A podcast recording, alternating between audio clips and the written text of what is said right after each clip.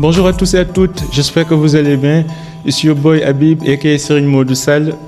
Euh, bienvenue au Cercle d'Influence Podcast, votre cercle qualité. Ici, on s'inspire à inspirer avant d'expirer. Je suis reconnaissant que vous avez pris de votre précieux temps pour nous regarder, pour nous suivre toutes les semaines, tous les dimanches. Et je, on va faire sorte que toutes les minutes, toutes les secondes que vous nous donnez soient utiles.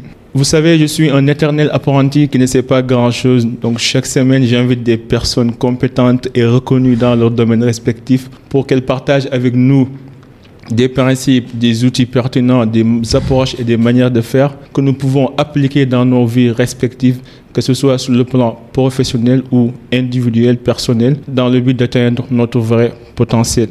Donc aujourd'hui, nous avons un invité d'honneur, une personne exceptionnelle, un expert en normalisation, un camarade de classe, un camarade de parcours. Veuillez nous aider à accueillir sur ce cercle Monsieur Roger Claude John. Claude, merci d'avoir accepté notre invitation. merci beaucoup, mon cher ami. C'est une mot de salle, dit Habib. C'est un plaisir honnêtement et un honneur d'être sur ce plateau euh, en, ta compagnie à cette émission Cercle d'influence. Euh, tout comme toi, on a partagé plein de moments importants. Mm. On a approprié les mêmes cursus. On appartient à l'association ADQHSE en tant que membre fondateur. Mm. Et on partage également un certain nombre de passions, mm. telles que le partage de connaissances, mm. informer pour inspirer. Et moi également, je suis un éternel apprenti. Euh, pour ceux qui nous regardent et ceux qui nous suivent, je m'appelle Claude Roger John.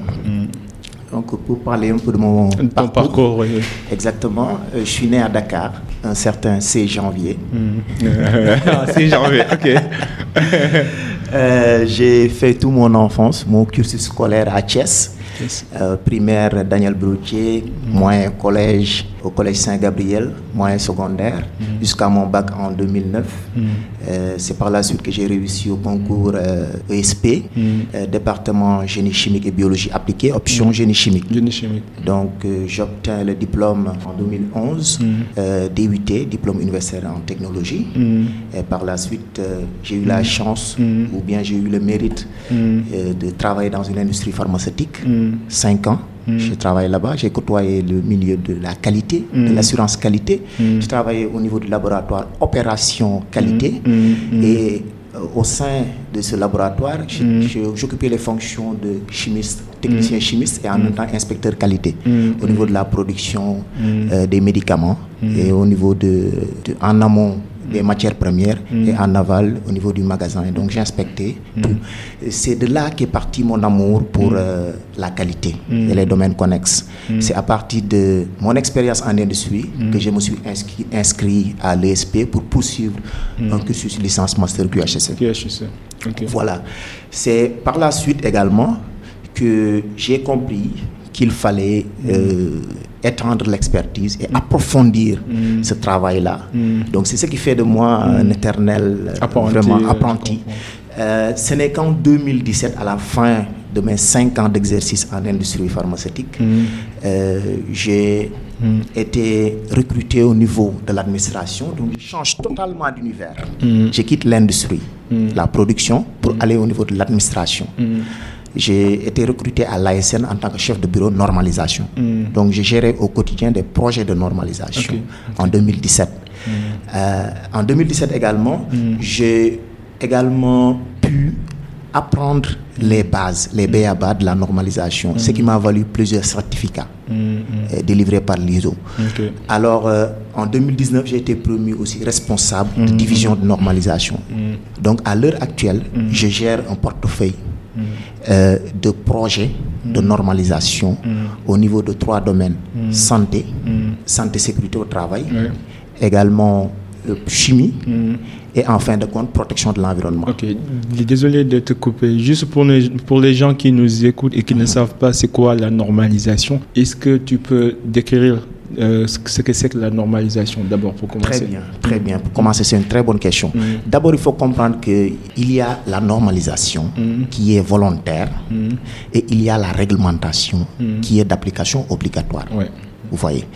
Donc, en langage simple, la normalisation, c'est des personnes qui sont épris ou bien intéressées par un sujet quelconque, que ce soit dans l'agriculture, que ce soit dans le BTP, par exemple pour le fer à béton, ou bien dans l'agrobusiness, par exemple pour les bouillons d'assaisonnement alimentaire, ou la carotte, la norme sur la carotte récemment.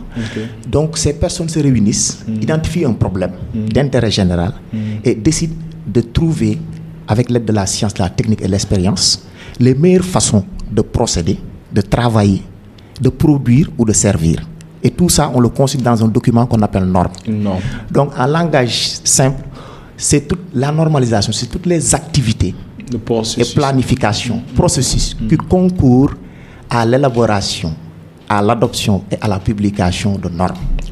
Donc, ce qui veut dire, en contrepartie, que la norme, c'est un document scientifique ou technique d'application par essence volontaire pour aider à ce que les producteurs puissent produire mieux, sain, sécure, et que les consommateurs puissent être protégés et puissent utiliser aussi des produits ou des services qui sont vraiment respectueux de l'environnement également et qui assurent leur sécurité. Donc si vous regardez dans cette description, les objectifs sont légitimes. Donc la normalisation dans un premier temps permet à l'entrepreneur de pouvoir mieux produire, produire qualité, éviter ce qu'on appelle les non-qualités, c'est-à-dire les dysfonctionnements internes, les dysfonctionnements externes, tout ce qui peut véritablement nuire ou créer des dégâts. Et bien entendu, induire des pertes. Donc les normes permettent de réduire les pertes, accroître la productivité et aussi la pérennité de l'entreprise en permettant d'attirer la confiance des clients et de toutes les parties intéressées, idem, y compris l'État. Maintenant que tu as expliqué ce que la normalisation, je te laisse continuer en fait la mission de l'ASN, y compris toi aussi en tant que chef de projet à l'ASN et, tout ce que vous faites pour aider à la normalisation et à la structuration de l'infrastructure qualité au Sénégal. Excellent. Donc tout à l'heure, j'expliquais mes fonctions au niveau de l'ASN. J'assume la fonction de responsable de division de normalisation. L'ASN, c'est l'Association sénégalaise de normalisation. L'Association sénégalaise de normalisation. Allez sur le site www.asn.sn. Vous aurez toutes les informations de l'ASN. L'ASN a reçu la mission régalienne de la normalisation. En fait, l'État du Sénégal, ou tout État, a une mission de normaliser les activités et les résultats des activités, à savoir les produits et les services. Et quand on parle de normalisation, il y a le ministère de l'Industrie et du Commerce dans les pays qui est en charge de la normalisation. Au Sénégal, les missions sont déléguées par décret 2002-746 à l'ASN sur la normalisation et le système de certification aux normes. Donc il faut comprendre la mission régalienne, c'est la normalisation. On accompagne les acteurs au niveau local à pouvoir normaliser les secteurs d'activité prioritaires, les normes pertinentes au secteur. Et de notre côté également, on fait de la certification aux normes, la certification des produits avec la marque nationale de conformité NS Qualité Sénégal qui est gérée par l'ASN.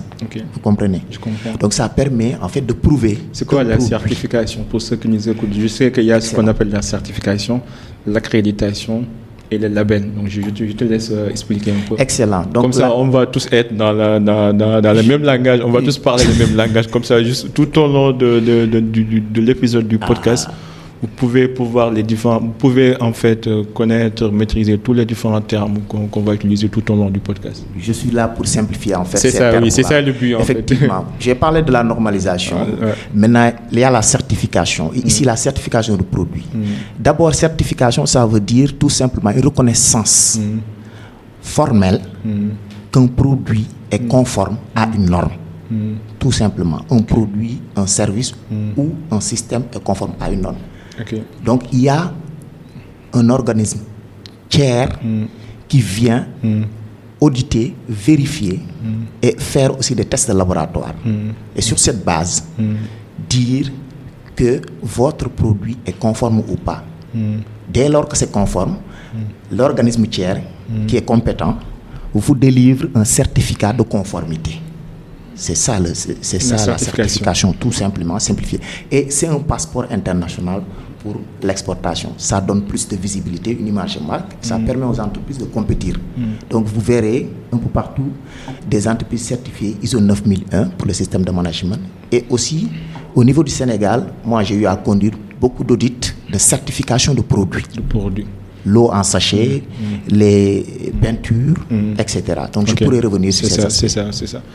Donc là, on a parlé de la normalisation. Donc ma question c'est, est-ce que n'importe quelle personne peut exprimer le besoin d'une norme et quelles sont, le, euh, quelles sont les catégories de normes ou bien quel est le catalogue, le portefeuille normatif de l'ASN Est-ce qu'on a des normes sur toutes les, tous les domaines? Comment ça se passe en fait?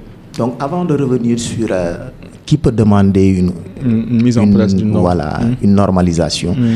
j'avais commencé à un peu décrire Ok, le mes, fonctions au niveau de. Ça- ça marche. Mais ça ne se limite pas uniquement à cela.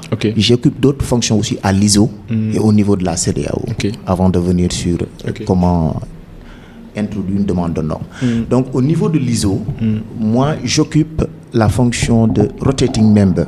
Mm. Au niveau, ce qu'on dit, euh, c'est un membre rotatif avec un mandat de trois ans. Donc je suis dans le conseil du président, le groupe conseil, on appelle Chair Advisory Group, de la présidente euh, Catherine Chevauché, de la présidente du comité ISO TC 323 Ok. sur l'économie circulaire. ISO, ça veut dire? ISO, c'est l'organisation internationale de normalisation. Voilà, ISO TC, c'est le comité technique de l'ISO, mis en place par l'ISO, qui gère les questions d'économie circulaire. Voilà. Au niveau de la CDAO, j'ai également, j'occupe la fonction de secrétaire technique au sein du comité d'harmonisation des normes, ECOCHAM. ECOCHAM, c'est le modèle d'harmonisation des normes au niveau de l'espace économique CDAO. Il faut comprendre que la normalisation a une finalité aussi de développer les échanges commerciaux selon les recommandations de l'OMC, l'Organisation mondiale de du commerce. permettre euh, à tout le monde de parler un Voilà. langage commun, de Exactement. transfert des technologies, Exact. de compétences, ainsi de suite. Exact, exactement. Donc, en passant, c'est ça. Donc, le, le comité que, sur le, au, au sein duquel j'occupe le rôle de secrétaire technique, c'est le comité produits chimiques, EcoCham THC 3, produits chimiques. Ok. Alors, pour revenir à votre question euh, par rapport euh, à la demande, n'importe quel Sénégalais intéressé par un sujet peut remplir le formulaire disponible en ligne sur le site asn.sn, www.asn.sn, le formulaire de proposition de nouveaux sujets de normes. Ok. Ok. Voilà. Ça, c'est clair. C'est important. Voilà, de toutes les parties, privées, publiques, société civile. Ok. Vous voulez qu'on parle du processus? Oui, le processus, surtout le processus de, à partir de l'expression du besoin jusqu'à l'homologation de la norme, jusqu'à la mise en place de la norme. Vous, vous êtes bien informé. J'aime- discuter avec non, des gens qui bien sont informés. préparé. ouais. en même temps, j'ai eu à travailler sur ça. Bon, on se Voilà. connaît, quoi. Ouais. Donc, euh, pour, pour, pour simplifier la chose, parce qu'on est là aussi pour simplifier. C'est ça aussi, pour, pour faire euh, partager nos connaissances. Je pense On que ça parler va à tout le monde. Si, si. Donc, ça part d'une idée. Ok. La norme, c'est comme un projet. L'idée, vous avez une idée de, de normaliser quelque chose, un produit ou une activité. Vous partez d'un besoin. Il faut d'abord identifier un besoin. Parce qu'on ne normalise pas pour normaliser, pour le simple plaisir de Il normaliser. faut que le besoin soit pertinent, quoi. Exactement. Et en plus d'être pertinent, le besoin doit être d'intérêt général. Ouais, c'est important. Parce qu'ici, on a affaire à des normes qui ont une portée nationale. Ouais. Donc, ce n'est pas une norme pour toi, ouais, pour vrai. mon entreprise. Non, non, non, non, non, du vrai. tout. Je suis d'accord. Donc, euh, c'est une évaluation d'opportunité qui sera effectuée par l'ASN, qui va recevoir la demande émise par une tierce partie. Vous voyez. Donc, la demande, vous remplissez le formulaire dédié avec les informations sur le justificatif et consort. L'ASN reçoit la demande et l'étudie. En se posant un certain nombre de questions. Est-ce que c'est cette proposition ou ce sujet, est-ce que c'est d'intérêt général? Est-ce que c'est un sujet in fine quand la norme sera publiée Est-ce que la norme pourra régler le problème? Ok. C'est important. Est-ce qu'il n'y a pas d'autres normes au niveau national qui traitent du même sujet? Ok. pour éviter, Euh, Des confusions. Exactement. Des conflits d'intérêts. Ok. ou- oui, ou bien même des chevauchements, dupli- Chevauchement. ouais, duplication Euh, Tout ça va aboutir à, à la recevabilité de la demande. On accepte ou on n'accepte pas. Quand on accepte, le nouveau projet de norme est ficelé. Mais au niveau de l'ASN, il y a une- un service documentation, un service oui, documentation qui se charge de rechercher sur la base de données au niveau CDAO, au niveau africain, parce que l'ASN aussi fait partie d'un réseau, un réseau de d'organismes de normalisation, CDAO au niveau de l'Union africaine, avec niveau euh, national. Oran Arso, mhm, au niveau régional et au niveau international. Vous voyez. Donc, l'ASN a accès à plusieurs bases de données de ces organismes partenaires-là. Et à partir de là, va faire une recherche, une recherche de normes existantes sur le sujet et qui est soumis. Au cas contraire, s'il n'y a pas de document sur euh, de normes, l'ASN va essayer de voir au niveau des pays voisins. Ce fut le cas avec les normes sur le biocarburant Ok. que j'ai moi-même géré. Donc, euh, euh, on Tu avait peux, tu pris... peux donner comme exemple ça, les biocarburants. Exactement. Comment ça s'est passé? Les biocarburants, bon, l'exemple c'était tout simple. On avait commencé par une recherche de normes et il se trouvait qu'il y avait deux normes maliennes. Une sur euh, l'HVP, huile végétale pure de Jatropha, Ouais. et l'autre c'était sur le bioéthanol. Bioéthanol. Oui. Utilisé comme biocarburant. Voilà, à partir, de, Brésil, ouais. à partir de la canne à sucre. Canne à sucre, ça. Donc c'était ces deux nombres de base-là qu'on avait adopté, adapté, excusez-moi, Hmm. selon nos réalités au niveau du Sénégal et les espèces qui existaient ici au niveau du Sénégal. Ok. Vous voyez. Donc à partir de cette base, les premiers documents de base, on les appelle des avant-projets de normes. Donc il y a la première partie nouveau projet, ensuite avant-projet.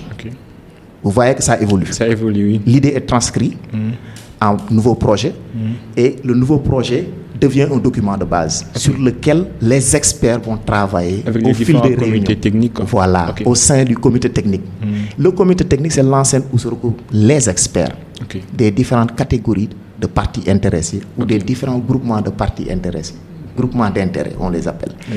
À savoir, il y a des représentants de l'État, les ministères, il y a des représentants de- du secteur civil, du sec- oui, de la société civile, excusez-moi, les consommateurs, les associations de protection de l'environnement, les ONG sont représentés, les universitaires de notre côté, et bien entendu, toutes les parties au niveau national qu'on juge pertinentes ou qui peuvent apporter de la valeur au comité. Donc les comités se construisent comme ça et le membership ou les membres sont tout le temps renchéris. Donc c'est une amélioration continue. Vous voyez. Donc c'est ces comités-là. On a l'habitude de dire que ceux qui font la norme font le marché. Donc c'est ceux qui vont utiliser les normes. Après, c'est eux qui vont les élaborer. Vous me direz quel est notre rôle? Ouais. nous, notre rôle, on a été formés pour s'assurer que les procédures internationales de normalisation sont appliquées et que les bonnes pratiques également, surtout le consensus au sein des comités techniques de normalisation. Là, je vais faire l'avocat du diable. Est-ce qu'on peut obtenir un consensus? Est-ce que parfois vous subissez des, des pressions externes de certaines parties prenantes par rapport à une certaine norme? Justement, il y a des principes. Nous, comme je vous ai dit, on travaille sur la base de ces principes-là. Il y a l'impartialité, il y a la- la- l'ouverture, il y a le consensus qui est un principe phare.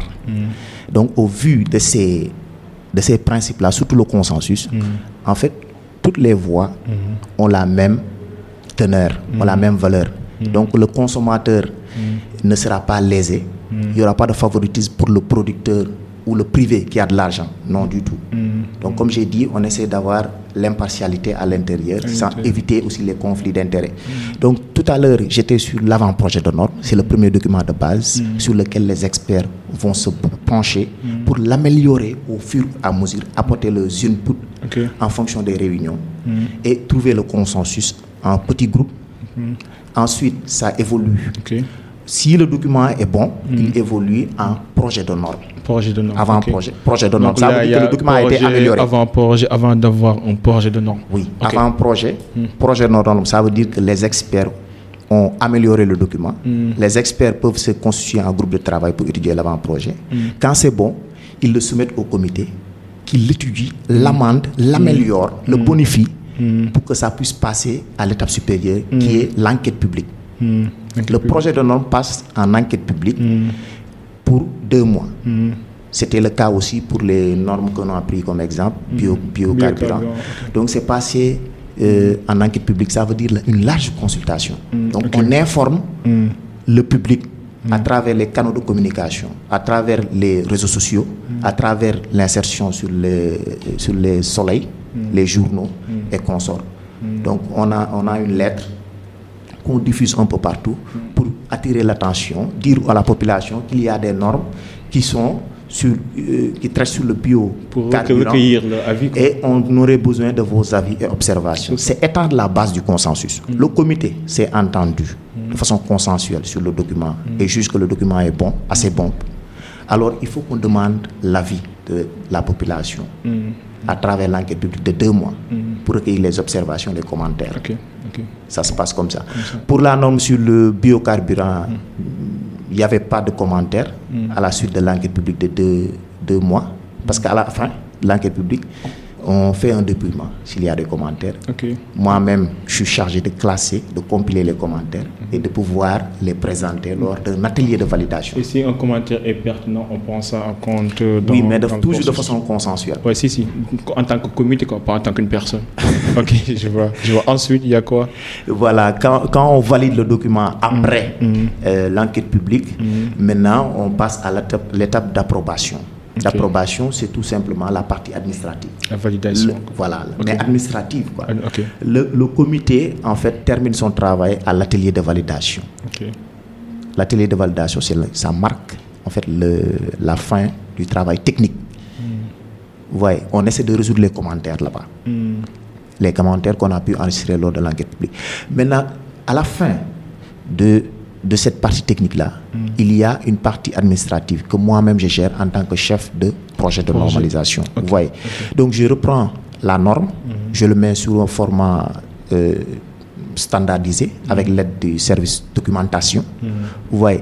Et on prépare un dossier d'homologation contenant une note d'information et contenant aussi un certain nombre de documents qu'on va présenter au conseil d'administration de l'ASN. C'est eux qui vont entériner la décision du conseil du, excusez-moi, du comité technique. Comité technique. C'est ça l'homologation, c'est l'acte officiel qui est émis par les 10 administrateurs du conseil d'administration de l'ASN, qui est l'organe chargé d'homologuer toutes les normes sénégalaises. Donc, on peut dire qu'une fois l'homologation est faite, la norme est rendue publique, Voilà. accessible. Voilà, une fois euh, les 10 administrateurs ont regardé le projet, si on revient à notre exemple sur les bio, Biocarburant. bioéthanol et l'huile euh, végétale pure, ils ont regardé, ils n'ont pas eu d'observation, ils ont tous les 10, tous les deux- euh, 10 validé. Validé les normes, ils disent qu'ils sont d'accord au regard du compte rendu de la de l'atelier de validation nationale, parce que c'est important de le joindre dans le dossier. Et également, ils signent le PCA, je veux dire, signe la décision d'homologation. À partir de là, on a deux normes nationales, deux normes sénégalaises. Maintenant, il y a une dernière phase, c'est la publication au niveau du journal officiel et de tous les canaux de communication que vous connaissez. Maintenant, au niveau de l'ASN, quelles sont les, les normes les plus utilisées au Sénégal? Par exemple, et pour approfondir la question, comment vous accompagnez les entrepreneurs, les industriels euh, qui veulent se lancer dans certains domaines, par exemple l'agriculture, la cosmétique, ainsi de suite? Excellent, excellent. Euh, pour notre catalogue de normes, vous pouvez l'avoir sur www.asn.sn. Il y a à peu près 600 normes disponibles au niveau national.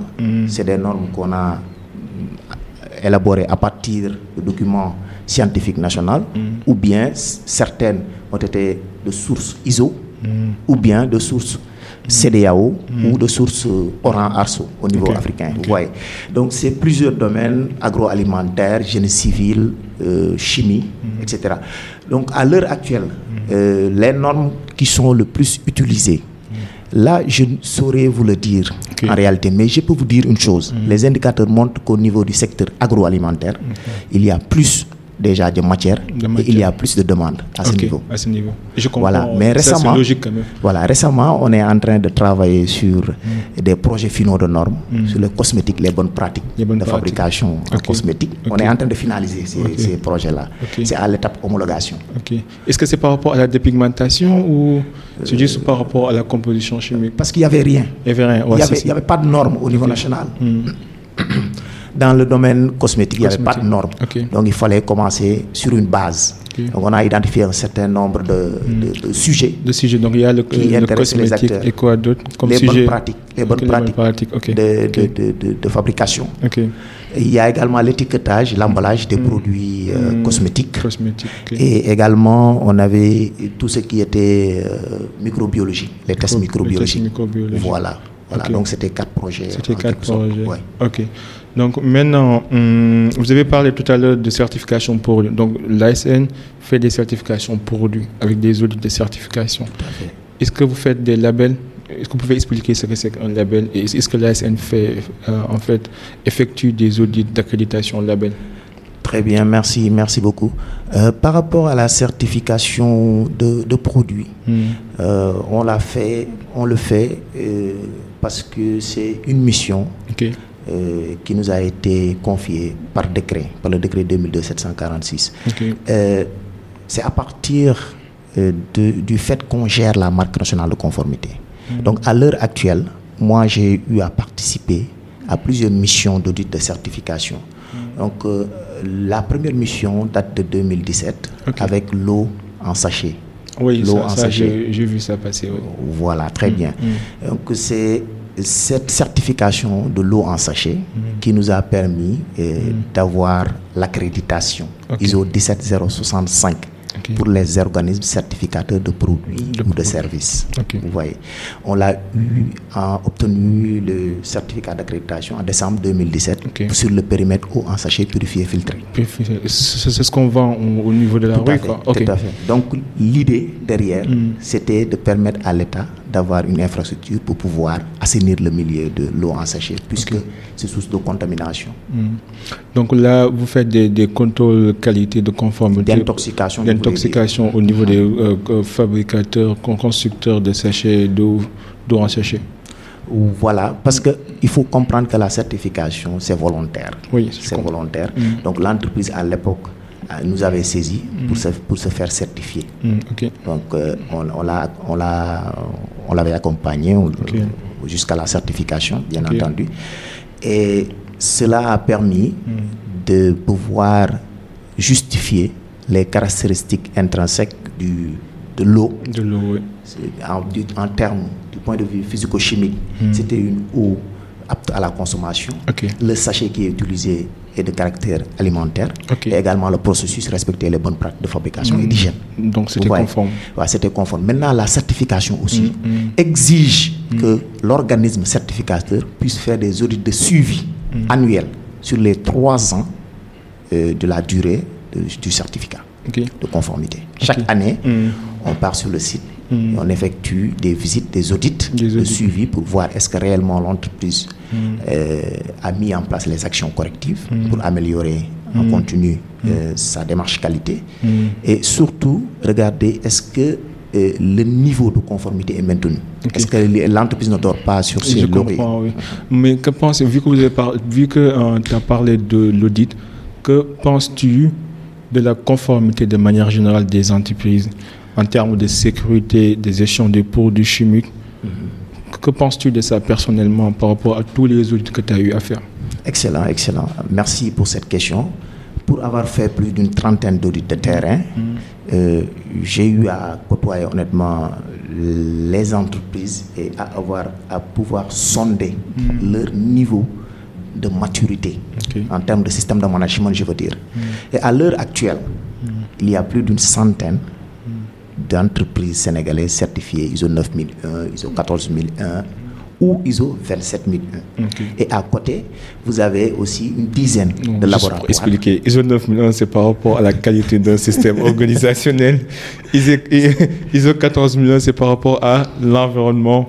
Et ISO, quoi encore 17 27000, 27 000, système de c'est par rapport à la sécurité informatique. Parce que là, on parle comme des techniciens, mais les gens qui nous écoutent ne savent pas les termes là. Merci. Donc, euh, Il donc, faut, faut- expliquer maintenant, oui. Quand tu dis ISO, il veut dire l'Organisation internationale de normalisation, International Standard euh, Organization. Et ce que ça veut dire, c'est quoi? Tu peux juste laisser expliquer. Voilà, l'ISO. merci, merci d'abord. Je pense qu'on aurait dû commencer par là. Ah ouais, ouais, c'est important de dire la normalisation, l'ISO. L'ISO, euh, effectivement, c'est l'Organisation internationale de normalisation qui, est, qui fédère plus de 160 Hmm. organismes de normalisation, c'est des représentants au niveau de chaque pays membre. Et euh, le Sénégal, au Sénégal du moins, l'ASN est le représentant et le répondant direct de l'ISO. Donc nous sommes membres à part entière de l'ISO. On paie des cotisations annuelles. Donc on a quatre droits statutaires au même titre que AFNOR en France, DIN en Allemagne, Code du Norme en Côte d'Ivoire et bien d'autres. Pour ne citer que cela. Mali Nord, ainsi de suite. Ok. Voilà. Donc, ISO fédère tout, c'est au niveau international, et ISO élabore et publie les normes internationales qui servent aussi au commerce international, Commerce international. Voilà, selon les directives de l'OMC. Ça. Donc on se base, nous, sur l'ISO, sur les normes ISO. Ok, donc si on continue, la majeure partie des entreprises sont certifiées ISO 9001, 14001, 27001 et quoi d'autre? Heureusement, vous avez, vous avez expliqué ça. C'est important. Oui, c'est important. oui. Non, si vous avez bien fait de m'arrêter aussi ça, sur certains points. Euh, J'ai parlé des entreprises. Là, c'était pour le cadre des entreprises, une centaine. Mm. Donc, les laboratoires aussi, euh, une dizaine euh, sont certifiés ISO 20 17025 Ok. pour les organismes de- qui font des tests, de- des essais, des analyses et des étalonnages. Les laboratoires d'essais, d'analyse. et d'étalonnage pour être beaucoup plus précis. Et ou également ISO 1589, c'est tout ce qui est laboratoire bio, médicaux. Biomédicaux. Vous voyez.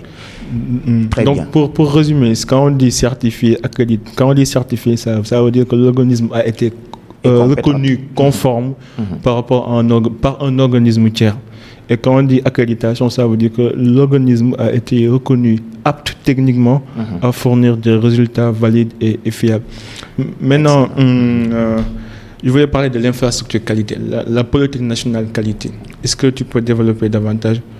Parce que je pense qu'il y a un juste euh, je ne sais pas comment expliquer ça, mais si on prend la réglementation et la normalisation et qu'on se dit la normalisation est à caractère volontaire, donc c'est l'engagement personnel et volontaire de l'entreprise à vouloir se conformer, à vouloir maîtriser les coûts, à optimiser ses performances. C'est ça qui pousse la direction générale de dire, OK, je vais mettre en place un système de management, je vais mettre en place une telle norme pour e- essayer de- de- de- d'augmenter ma performance. Alors que la réglementation, c'est obligatoire. Vous faites, vous êtes conforme. Vous faites pas, vous êtes pénalisé, vous êtes sanctionné. Donc, comment trouver un juste équilibre entre la réglementation et la normalisation Est-ce que parfois, il y a certaines normes qui ne devraient pas être réglementées?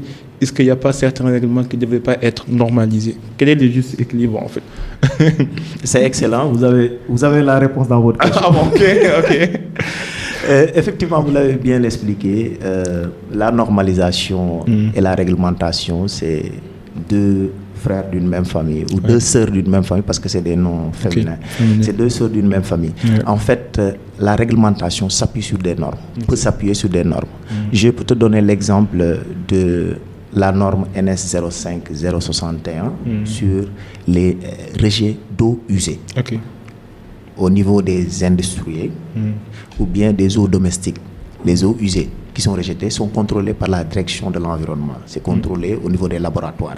Donc cette norme-là est d'application obligatoire par arrêté interministériel. Donc cette norme, en fait, permet d'expliciter ou de compléter la réglementation qui parfois a des poches vides. Donc, c'est une norme à caractère réglementaire, quoi. Exactement. Donc il y a des exceptions. Ce sont des exceptions. Dans le catalogue des normes, maintenant, vous verrez des, des normes d'application obligatoire. Par exemple, l'huile végétale raffinée est d'application obligatoire. Le sel iodé est d'application obligatoire. Le fer à béton, c'est une norme d'application obligatoire. Voilà, et ainsi de suite. je vois, je vois. Donc, euh, revenons à la politique euh, nationale qualité et l'infrastructure qualité. Ça veut dire quoi? Quelle est la mission, le but? Ce sont des termes que, que beaucoup n'arrivent pas à comprendre. Ouais. Euh, au passage, moi, j'en- j'enseigne, je suis dans l'enseignement Si, supérieur si, si, depuis si, si. euh, 2019. Si, je suis dans pas mal d'écoles. J'enseigne la qualité, le management de la qualité, le management de la sécurité, de la santé au travail. Euh, par rapport à cette question sur la politique nationale qualité, il faut comprendre que la politique nationale qualité, ce sont des orientations et des intentions du chef de l'État sur comment manager la qualité au niveau national. Vous voyez? En langage, pour comprendre Si, si, pour qu'on puisse comprendre tout ça. Uh-huh. Donc, cette politique-là est traduite dans, traduite dans un document, un document de politique qualité, adopté le 21 mars 2017 par décret, par le président actuel. Ok. Ouais. Et il y a un cadre de mise en œuvre de cette politique-là. Ce, ce cadre de mise en œuvre est décliné dans ce qu'on appelle l'infrastructure nationale de la qualité. Voilà. Donc, avant de venir sur l'infrastructure nationale de la qualité qui permet d'appliquer, de mettre en œuvre efficacement la politique qualité, il y a les orientations, l'idée, mais il y a aussi l'opérationnel. L'infrastructure nationale qualité permet de mettre en œuvre les idées du chef de l'État. L'infrastructure, la politique qualité nationale, c'est une obligation pour nous, pays de la CDAO, de nous arrimer à la politique régionale qualité qu'on appelle Il y a une politique régionale qualité qui a été adoptée en 2013 avec son plan de mise en œuvre aussi. L'infrastructure régionale Comme qualité. plan Donc il faut comprendre Mm. politique nationale qualité, infrastructure qualité. Donc politique qualité, l'infrastructure, c'est une de infrastructure qui permet de- d'exécuter le- la politique. Excellent. Maintenant, je vais venir dans l'essence même de cette euh, infrastructure qualité. C'est le même schéma. On, on l'a au niveau régional, c'est des Yahoo. On l'a au niveau national. On est en train de l'appliquer au niveau sectoriel. Au niveau de la mangue, on essaie de le mettre. Au niveau du secteur pharmaceutique, on est en train de le mettre. On envisage de le mettre au niveau également de- du secteur minier. Donc, euh, l'infrastructure qualité, tout simplement, c'est un système composé d'éléments Ok. qu'on appelle des domaines techniques. Il y a la base, la normalisation. Wow. Ok. Là, tous, je- les pays, tous les pays développés l'ont. Dans les pays anglophones, on l'appelle National Infrastructure Quality. National Quality Infrastructure. Euh, normalisation, parce qu'il faut des normes. Il faut des normes pour l'accréditation. L'accréditation, c'est ce quoi? C'est de pouvoir apporter la preuve de la compétence. C'est tout simplement ça. Tout simplement ça. Voilà. Donc l'accréditation au niveau sous-régional, on a le SOAC, le système ouest-africain d'accréditation, Ok. dont le président c'est M. Baro Aboubakri, sénégalais. Et également- travailles aussi à l'ASN. Exactement, Ouais, ouais. qui est un collègue. Alors, normalisation, premier domaine technique, accréditation, qui utilise des normes. L'accréditation maintenant permet de prouver la compétence de ce qu'on appelle les organismes d'évaluation de la conformité. Quand on a des normes, on évalue maintenant la conformité des produits, des services et des systèmes aux normes. Ok. Je ne sais pas si c'est extrêmement important. Donc une, norme une entreprise, c'est quoi? Un produit, un service, un système. Et vous êtes sur toute la ligne. Exactement. Exactement. On a des normes sur tout ça, ce que vous venez de dire. Mais il faut comprendre le système. Il y a les normes. Il y a l'application des normes. C'est une autre chose. Donc, prouver aussi que les normes sont appliquées, c'est autre chose. J'applique les normes, mais je ne peux pas prouver que c'est appliqué. C'est là qu'intervient ce qu'on appelle les organismes d'évaluation de la conformité. Il y en a trois. Je vous donne Si, les si. trucs de façon simple, Simple, et ouais. structurée pour que vous puissiez comprendre. Les organismes de certification, on a parlé de la certification, c'est la reconnaissance de la conformité d'un produit, d'un service, d'un système. Il y a les organismes d'inspection. C'est ce que font les ministères du commerce avec les produits qui entrent, les douanes. La caisse de sécurité sociale. Exactement, vous connaissez. Donc, euh, et également les laboratoires Ouais. d'essai, d'étalonnage. Donc, c'est trois C'est toi. organismes de certification, organismes d'inspection et Ouais. laboratoires. Ce sont les organismes d'évaluation de la conformité. Mm, Ils là, font des prestations c'est clair.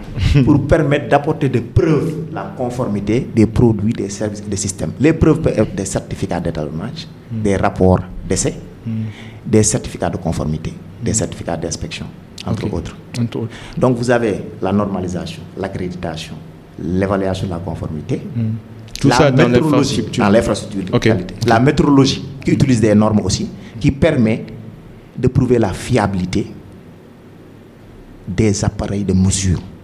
La métrologie, c'est la science des mesures. Ouais, le sens des mesures. Donc ça vous permet en fait de dire que le stéthoscope qu'utilise le médecin est bien calibré et sûr. Les valeurs que ça donne, c'est conforme. C'est des valeurs fiables. Donc tout ça, c'est grâce à la méthodologie. Et la méthodologie aussi, il faut la développer. Il y a la méthodologie légale. C'est le commerce qui, qui, le fait au niveau national. La méthodologie industrielle. Avec les boutiques et tout. Exactement. Mais ça, c'est pas bien fait, quoi. Parfois, je Ah, vois. ça, c'est un jugement de valeur. Parfois, je vois les météorologues venir avec le petit, le petit unité de mesure des là, qui ne Je- sont pas du tout étalonnés, Vous, vous voyez que même les- ni vérifiés, ni La- contrôlés. la méthodologie légale, vous voyez que tout est important. Tout est La important. méthodologie légale intervient aussi dans les aspects réglementaires. Donc tout est lié, c'est un système. Un système, c'est un ensemble d'activités corrélées, interconnectées, qui, qui en fait permettent d'atteindre un objectif bien défini. Dans la méthodologie, j'ai parlé de la méthodologie légale, la méthodologie industrielle euh, pour les entreprises avec les équipements de mesure et appareils qu'ils utilisent, et qu'elles utilisent du moins, et la méthodologie euh, fondamentale, scientifique, qui n'est pas du tout développée ici. C'est quoi la méthodologie fondamentale? Fondamentale scientifique, c'est la recherche. La recherche, ok, des-. Recherche et développement, quoi. Voilà, voilà. Mais c'est ok. pas développé ici, Ouais, c'est pas développé au Sénégal.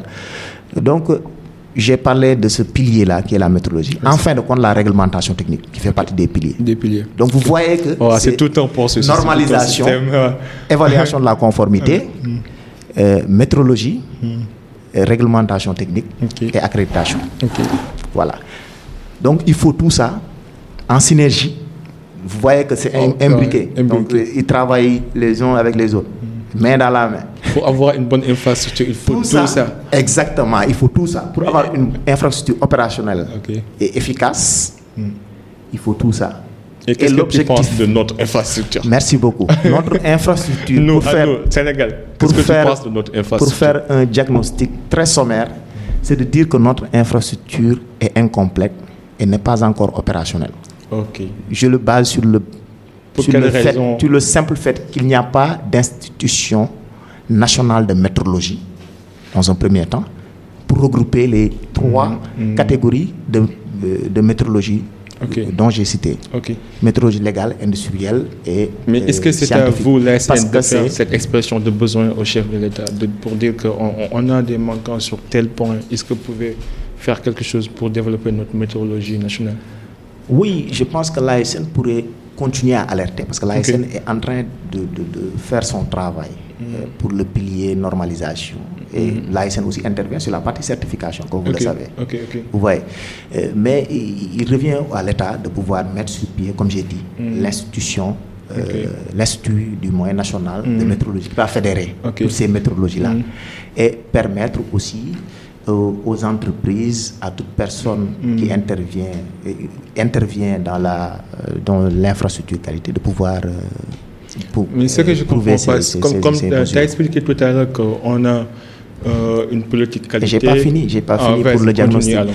Donc j'ai dit absence d'infrastructure euh, d- d'Institut national de métrologie. Oui. Notre normalisation doit être renforcée. Notre organisme national de normalisation, en Ok. l'occurrence l'ASN. Ça c'est un tendon d'Achille aussi. Par rapport à l'évaluation de la conformité, oui, on a des organismes de certification, mais plus euh, des multinationales telles que Bureau Veritas, SGS, SGS, mais oui. euh, l'expertise locale n'est pas trop valorisée. Valoriser. L'inspection aussi, on devrait avoir des organismes d'inspection accrédités. Vous voyez, les laboratoires, je pense qu'il y a un gap. Donc tout ça, c'est des défis, quoi. Voilà, ce sont des défis. Là, je suis entré dans les, dans les Dans les défis. C'est- défis. C'est le diagnostic qui, Si, si, qui- l'impose. Quoi. Voilà, par rapport à la réglementation technique, je pense que vous avez une idée dessus. Oui, si, si, c'est vrai. Donc tout ça, tous ces, tous ces paramètres-là font que euh, notre euh, infrastructure Mm. qualité nationale est encore à l'état embryonnaire. L'état embryonnaire. Il y a- il y a Donc, à part à ces, ces défis-là, vu qu'on a une politique qualité, une infrastructure qualité, comment expliquer que, et même un, plan stratégique avec des actions définies, établies, comment expliquer qu'en fait on est toujours en retard si on a un plan bien défini? Est-ce que c'est parce que le plan n'est pas bien, bien défini ou est-ce que c'est le plan qui n'est pas bien exécuté ou suivi? C'est où en fait le quoi Le problème, ça se trouve où exactement? D'après ton avis personnel, là on ne juge pas, on, on- Oui, oui, oui. on est en train d'avoir un débat juste pour voir où- comment on pourra trouver des solutions pour poser des, des remèdes. Non. Qu'est-ce que qu'est-ce que tu en penses, toi? Je ne saurais le dire parce Ok. qu'au Sénégal, Hmm. force est de constater qu'on a de très beaux textes. Ouais, on est ça. très fort sur ça, sur la théorie. Hmm. Mais quand il s'agit surtout de d'évoluer ce qu'on fait Hmm. et de suivre, là, on pêche trop. Ouais. Donc, Purement. c'est un constat général. Sénégalais, général, ouais. Donc, nous le faisons au jour le jour. Raison pour laquelle, euh, véritablement, c'est très, c'est très compliqué de donner une réponse exacte. Ouais, je vois, je vois. Donc, euh, j'ai vu que tu as participé au programme sénégalais pour l'entrepreneuriat des jeunes. Est-ce que tu peux nous parler de ce programme, ses, ses- ses- ses missions, ses objectifs? Très bien, très bien. C'est un programme en fait qui permet de former et d'accompagner des jeunes porteurs de projets Hmm. à pouvoir euh, formaliser leurs projets et de surtout maturer leurs projets. Ok. Euh, J'ai été coopté euh, dans la deuxième cohorte Hmm. du programme sénégalais pour l'entrepreneuriat des jeunes. Hmm. Euh, J'avais proposé un projet dans le secteur de l'agrobusiness et j'ai subi sur l'espace d'un an Hmm. une formation en entrepreneuriat et en sectoriel. Parce qu'on on- on te forme sur le secteur d'intervention. Hmm. C'est intéressant. Voilà. Et on était formé par des professionnels, des entrepreneurs rompus à la tâche. Et on pouvait aussi faire du networking avec les autres Ok. entrepreneurs, porteurs de projets. Et ce qui m'a valu, in fine, en 2018, euh, un diplôme, euh, diplôme d'État, euh, diplôme supérieur d'entrepreneur manager, DSEM. Voilà, et je le, je le conseille vivement à tous les jeunes intéressés, surtout les étudiants. Parce que ce qui est intéressant dans ça, euh, soit vous bénéficiez de la formation, Hmm. ou bien si votre projet entre dans leur format, vous pouvez bénéficier d'un accompagnement et d'un stage à l'étranger. Et ce qui est encore plus intéressant, c'est qu'il y a un suivi périodique. Ils nous contactent à chaque fois pour voir là où on en est par rapport à l'activité De post-formation. toute façon, à la fin, euh, on va partager sur les show notes tout, euh, tous ces détails-là, les Ouais, liens, les informations, les liens. oui, pour ceux qui aimeraient participer. C'est super intéressant. Et parle-moi aussi de la cellule sénégalaise euh, femmes, jeunes et normalisation. Vous Super. êtes le responsable du pôle, je pense. Oui, Ok. responsable pôle jeune de cette Pôle cellule jeune, ouais. qui a été montée euh, en 2017. Euh, L'idée vient de l'OIF, l'Organisation internationale de la francophonie, dans sa stratégie de promotion de l'entrepreneuriat des jeunes en Afrique subsaharienne. Donc, a ciblé en- au début 3 à 4 pays en Afrique subsaharienne, dont le Sénégal. Là, nous en sommes à 5 pays, euh, pour héberger des cellules sénégalaises, des cellules nationales du moins, femmes, jeunes et normalisation, qui vont euh, s'activer au niveau national, mais qui vont réseauter aussi, faire des partages d'expériences et de connaissances entre elles, Entre les elles. cellules.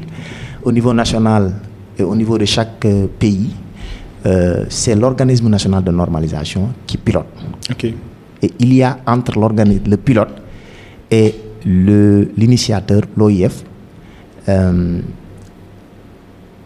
le réseau, le réseau RNF, réseau normalisation et francophonie.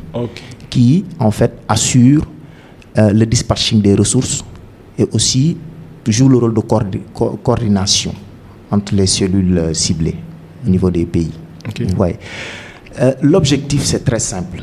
C'est de permettre aux femmes et aux jeunes, entrepreneurs, étudiants, toute personne épris de connaissances, de pouvoir se former sur les techniques de gestion de la qualité, de la sécurité des denrées alimentaires, comprendre les enjeux de la norme et pouvoir appliquer les normes à travers deux moyens. D'abord la formation. On a déroulé entre 2017 et 2019 des séries de formations au niveau de la Chambre de commerce en collaboration avec l'ADPME. Donc euh, l'ADPME nous a permis de cibler un certain nombre de- d'entrepreneurs, une centaine, et de leur former sur les normes pas à pas, comment appliquer les normes pas à pas en entreprise, comment aussi appliquer le système HACCP dans une entreprise agroalimentaire. Hygiène, quoi. Voilà, les bonnes pratiques d'hygiène. Donc tout ça, c'était pour une population qui s'activait dans le secteur agroalimentaire. Euh, donc on a eu à offrir ces formations-là gratuitement, bien entendu, avec le financement de partenaires. Et par la suite, en 2019, on a accompagné 6 PME, PMI Wow. dans le secteur agroalimentaire, avec un financement toujours de notre bailleur OIF, OIF. Euh, à pouvoir diagnostiquer leur système HACCP. HACCP, c'est l'analyse des dangers et des points critiques dans le processus de fabrication ou de production, de denrées alimentaires. De, production de denrées alimentaires. Surtout les pratiques d'hygiène. Voilà. Et aussi les dangers, tout ce qui est tout ce qui ne doit pas être dans le processus, tout ce qui ne doit pas être dans le produit, les défauts et consorts. Donc de pouvoir anticiper dessus.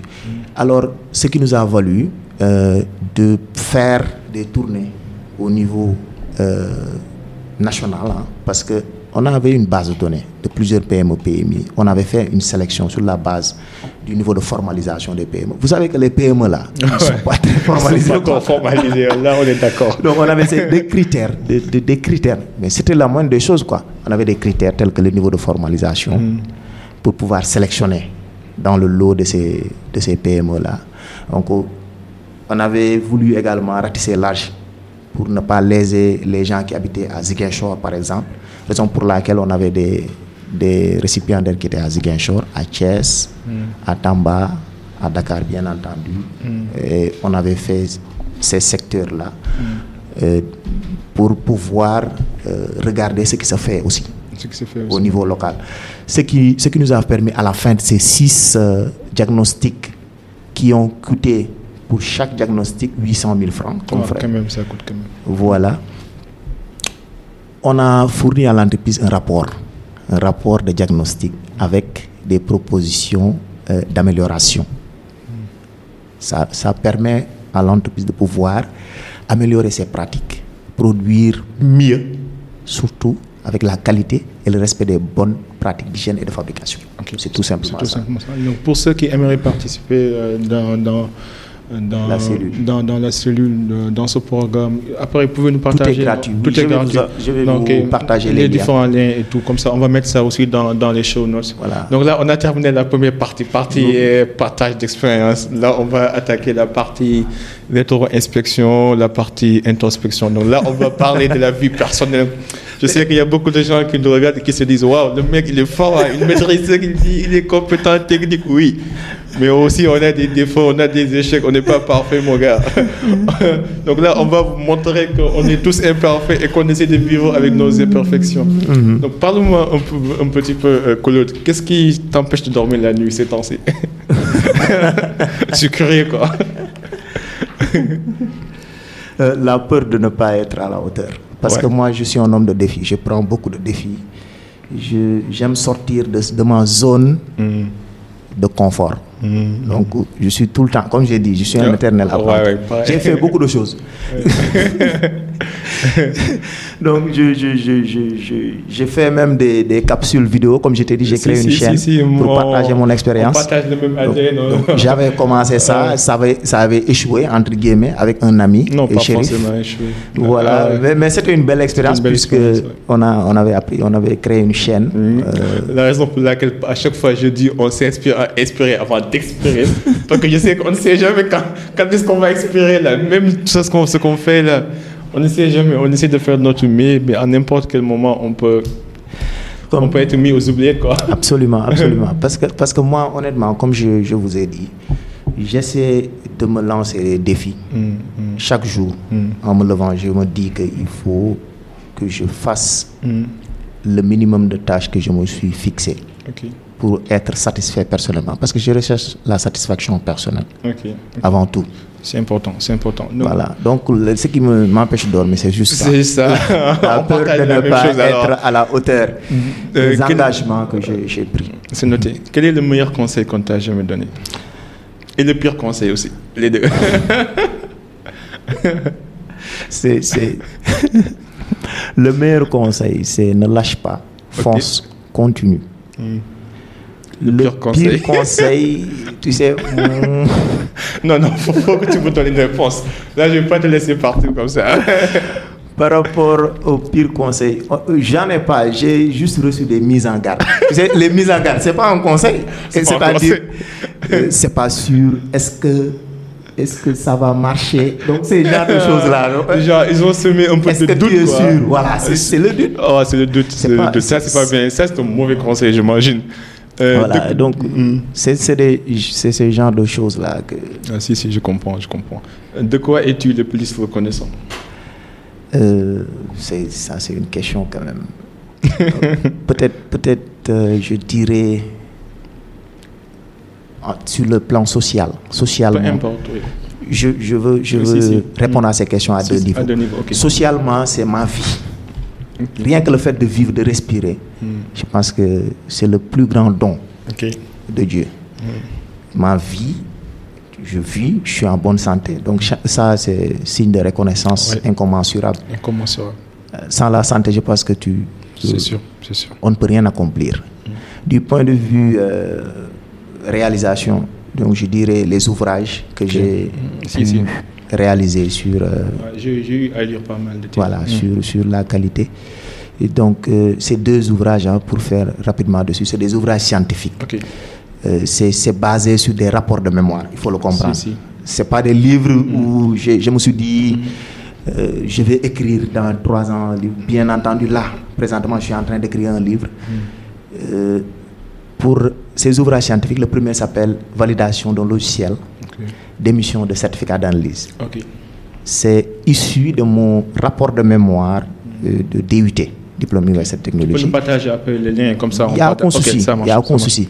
Donc, là, pour la petite histoire, Mm. j'avais fait. Raison pour laquelle il ne faut jamais négliger les rapports de mémoire. Oui, Ça, c'est pour pour, les étudiants, les là. étudiants qui nous suivent. Euh, Il ne nous faut pas bâcler. J'en ai marre de mon mémoire oui. stage là, mon Oui. rapport, ça me fatigue. Non, c'est ton, ton, c'est ton belle expérience. Il faut bien faire ça Oui, ou avec bien je ne sérieux. je vais pas mettre les, les, les, les corrections. Ah ouais. J'en ai marre, je vais oublier. Je vais passer Oui, à autre chose. euh, c'est sûr. Je vous dis, hein, parce que moi j'avais pris le soin de mettre les recommandations de, de mon jury à l'époque et de finaliser le document, de, de remettre une copie à la direction de l'ESP. Il l'avait exposé dans, le, dans la bibliothèque. Et c'est par la suite, deux ans je pense, euh, qu'une maison de d'édition m'avait saisi par mail pour me dire qu'elle était intéressée à publier euh, mon rapport de mémoire, mais sous une version ouvrage, livre, livre, euh, c'est livre de Ah, poche, on peut dire. Ça, oui, ouvrage scientifique, et que ça pouvait être disponible sur demande euh, sur les plateformes Non, non, à, que- à la fin de cet épisode, c'est sûr, t'en auras des demandes, c'est sûr. sur des plateformes que vous connaissez tous, hein, euh, voilà, en ligne. On va partager les liens. Je pense que ça va intéresser beaucoup de D'accord, personnes. donc c'est parti de là, ils m'ont saisi, on a travaillé ensemble, ils ils m'ont aidé à pouvoir me faire l'édition et consort. Ok. Donc on a signé un contrat et consort. C'est la première étape. J'ai publié le livre en 2016. Trois ans après, ils m'ont ressaisi, ils m'ont recontacté euh, pour euh, la publication, cette fois-ci d'un ouvrage scientifique en anglais. C'est le fruit de mon rapport de mémoire cette fois-ci, mais en Inde, En Inde, dans un programme intensif, Total Ah. Quality Management and Six Sigma. Ça, c'est super. Donc si été parti en Inde, j'avais eu la chance d'être Surtout la méthode Six Six Sigma qui permet d'optimiser Voilà, un voilà. les. C'était pour plus Mm. euh, me spécialiser dans la qualité. Mais ça, c'est un gros boulot, quoi. Je comprends pourquoi tu es reconnaissant. Le titre, Parce que c'est du boulot. hein. le titre de l'ouvrage en Ouais. anglais, c'est 5S euh, Implementation in Laboratory. On va la- mettre les liens aussi. C'est une méthode qualité. C'est la méthode des 5 S au niveau du laboratoire. C'est un cas pratique en anglais que j'avais eu à soutenir euh, devant un jury en Inde. Ok, super. Donc, c'est ces deux ouvrages-là qui sont disponibles en ligne, En ligne, sur les sites tels que Amazon et d'autres. Si, si, on va Donc, partager vous tapez juste liens. mon nom, Claude Roger John, Non, sur ouais. Google et vous Sur verrez, les show notes, on va partager tous les liens. vous verrez les, Ah, les- si, les documents qui sont Super, disponibles super, à la super, demande. Super. Prochaine question.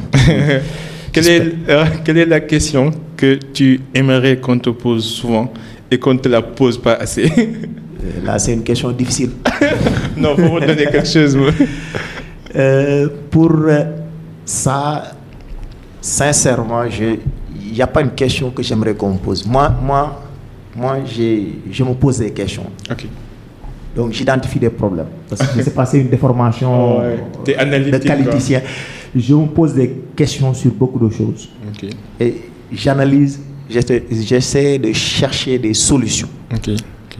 Voilà, donc personnellement, je n'ai pas.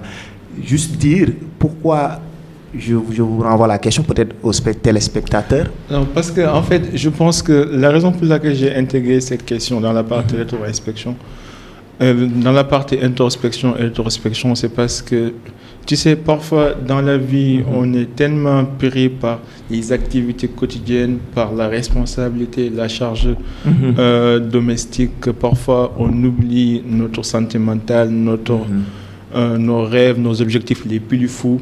Et parfois on aimerait juste que quelqu'un puisse prendre le temps pour nous écouter, pour nous consoler, pour un petit peu diminuer ce fardeau-là de la vie. Par exemple, moi, j'en ai partagé, j'ai partagé le, le, même sujet avec Moussa, notre dernier mmh. épisode. Mmh. Mmh. Je lui parlais de, du fait que parfois, c'est bien d'être responsable, mais parfois, quand tu endosses cette, cette responsabilité, à un certain moment, c'est tellement lourd que tu as juste envie que quelqu'un vienne te dire Mon gars, comment va ton cœur? Comment tu vas?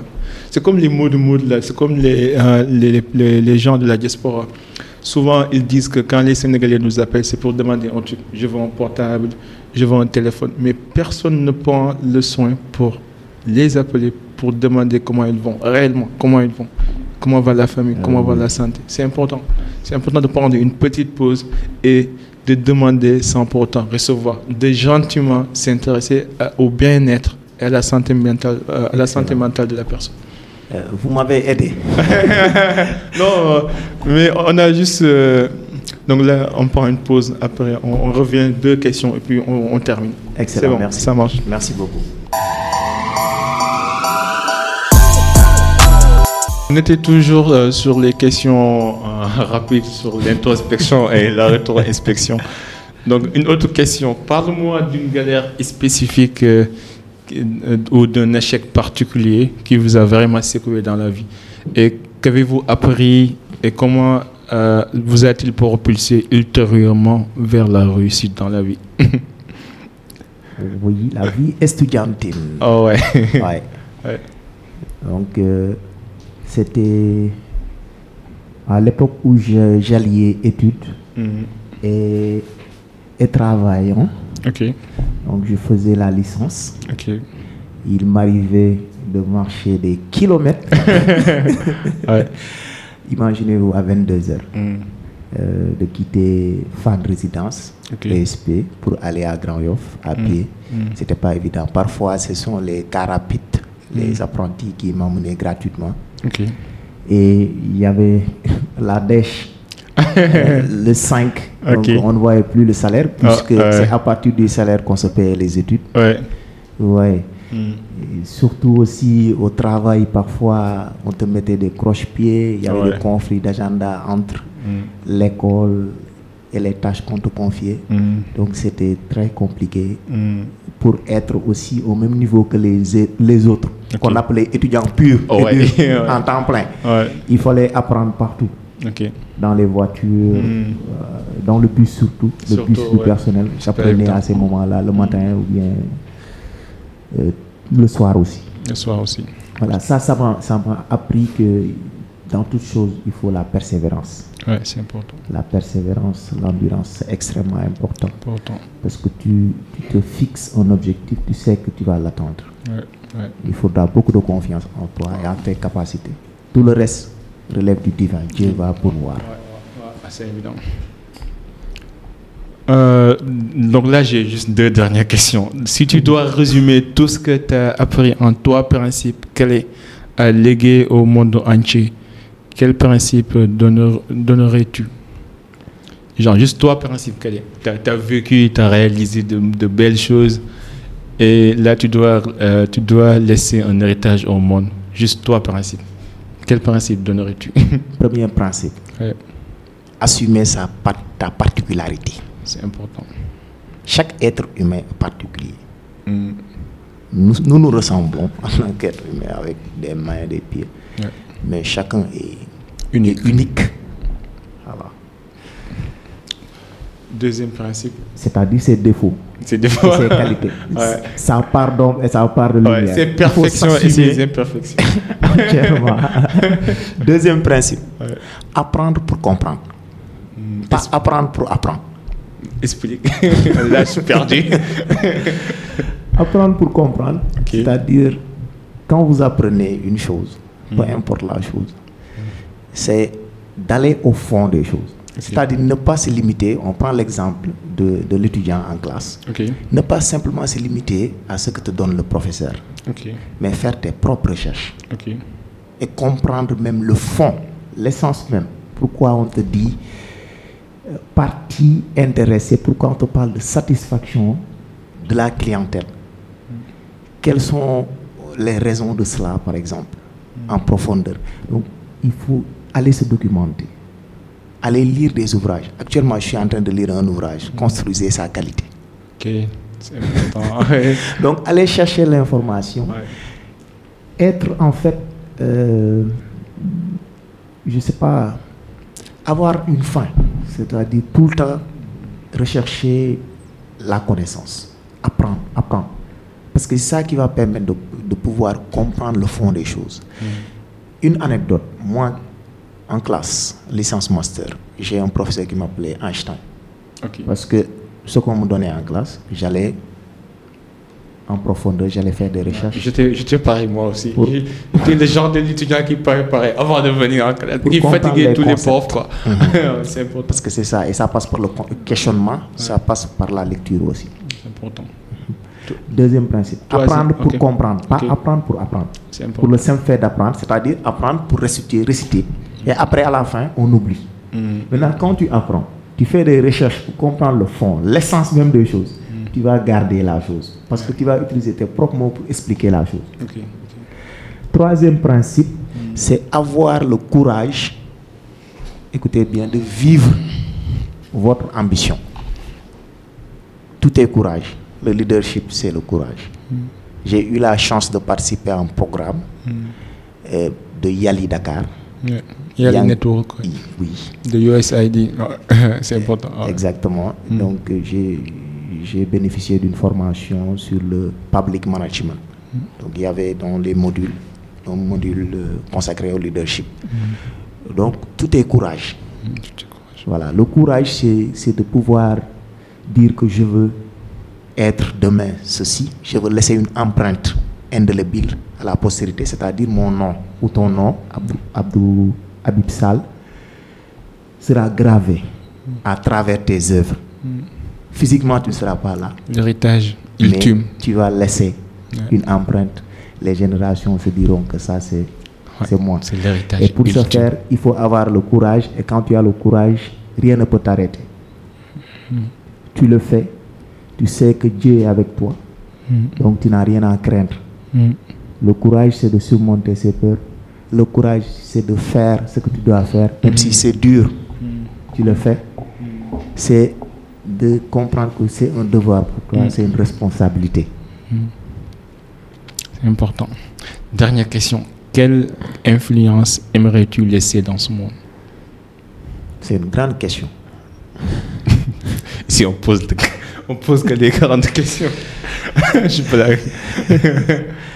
Oui, l'influence, c'est plus à travers ma plume, mais c'est surtout à travers une entreprise que je mettrai en place. Ouais.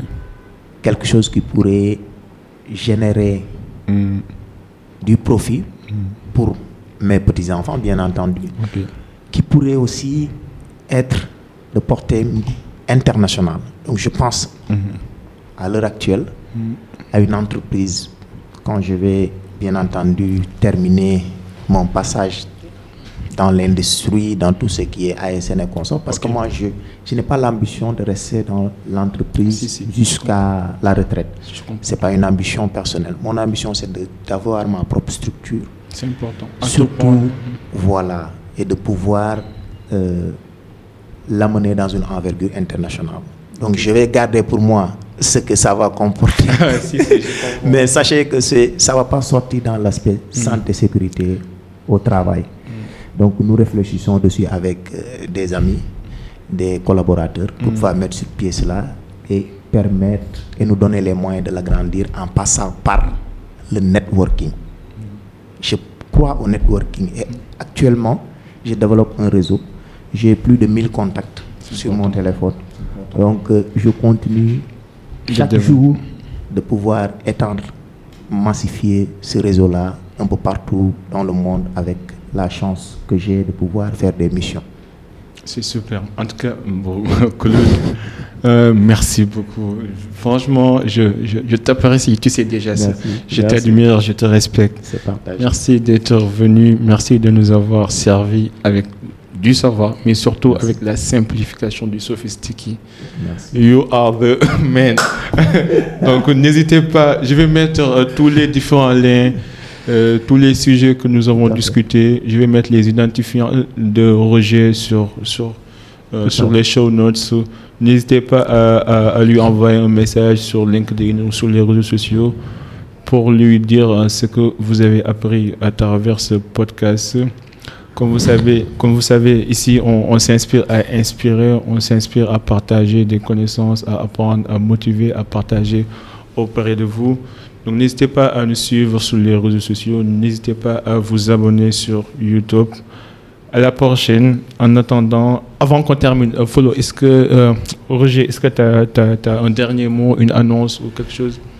Ben, j'ai pas trop d'annonces, juste laisser euh, à nos téléspectateurs quelques conseils, C'est important. oui. surtout pour les plus jeunes. Mm. Donc, euh, je vais leur dire tout simplement euh, de rechercher le savoir plutôt que l'argent. Parce que quand vous courez derrière l'argent, c'est clair que l'argent, ça va finir tôt ou tard. Mm, sûr. Et vous allez retourner chercher le savoir. Ouais. Alors si vous, si commencez par le savoir, Mm. l'argent va venir de façon très naturelle. L'autre conseil que je vais laisser à la jeune génération, c'est de pouvoir comprendre que vivre, c'est de bien s'entourer. Ta personnalité, ma personnalité, c'est la moyenne des cinq personnes Ouais. que je côtoie le plus. Ouais. Donc, essayons d'être avec des personnes inspirantes, des personnes positives. Surtout positive. C'est très C'est important. extrêmement important. Et en fin de compte, dans l'idéal, travailler en étant heureux. C'est important. Et travailler aussi, parfois dur. Pour terminer avec cette citation de Kagame, Paul Kagame, le président du Rwanda.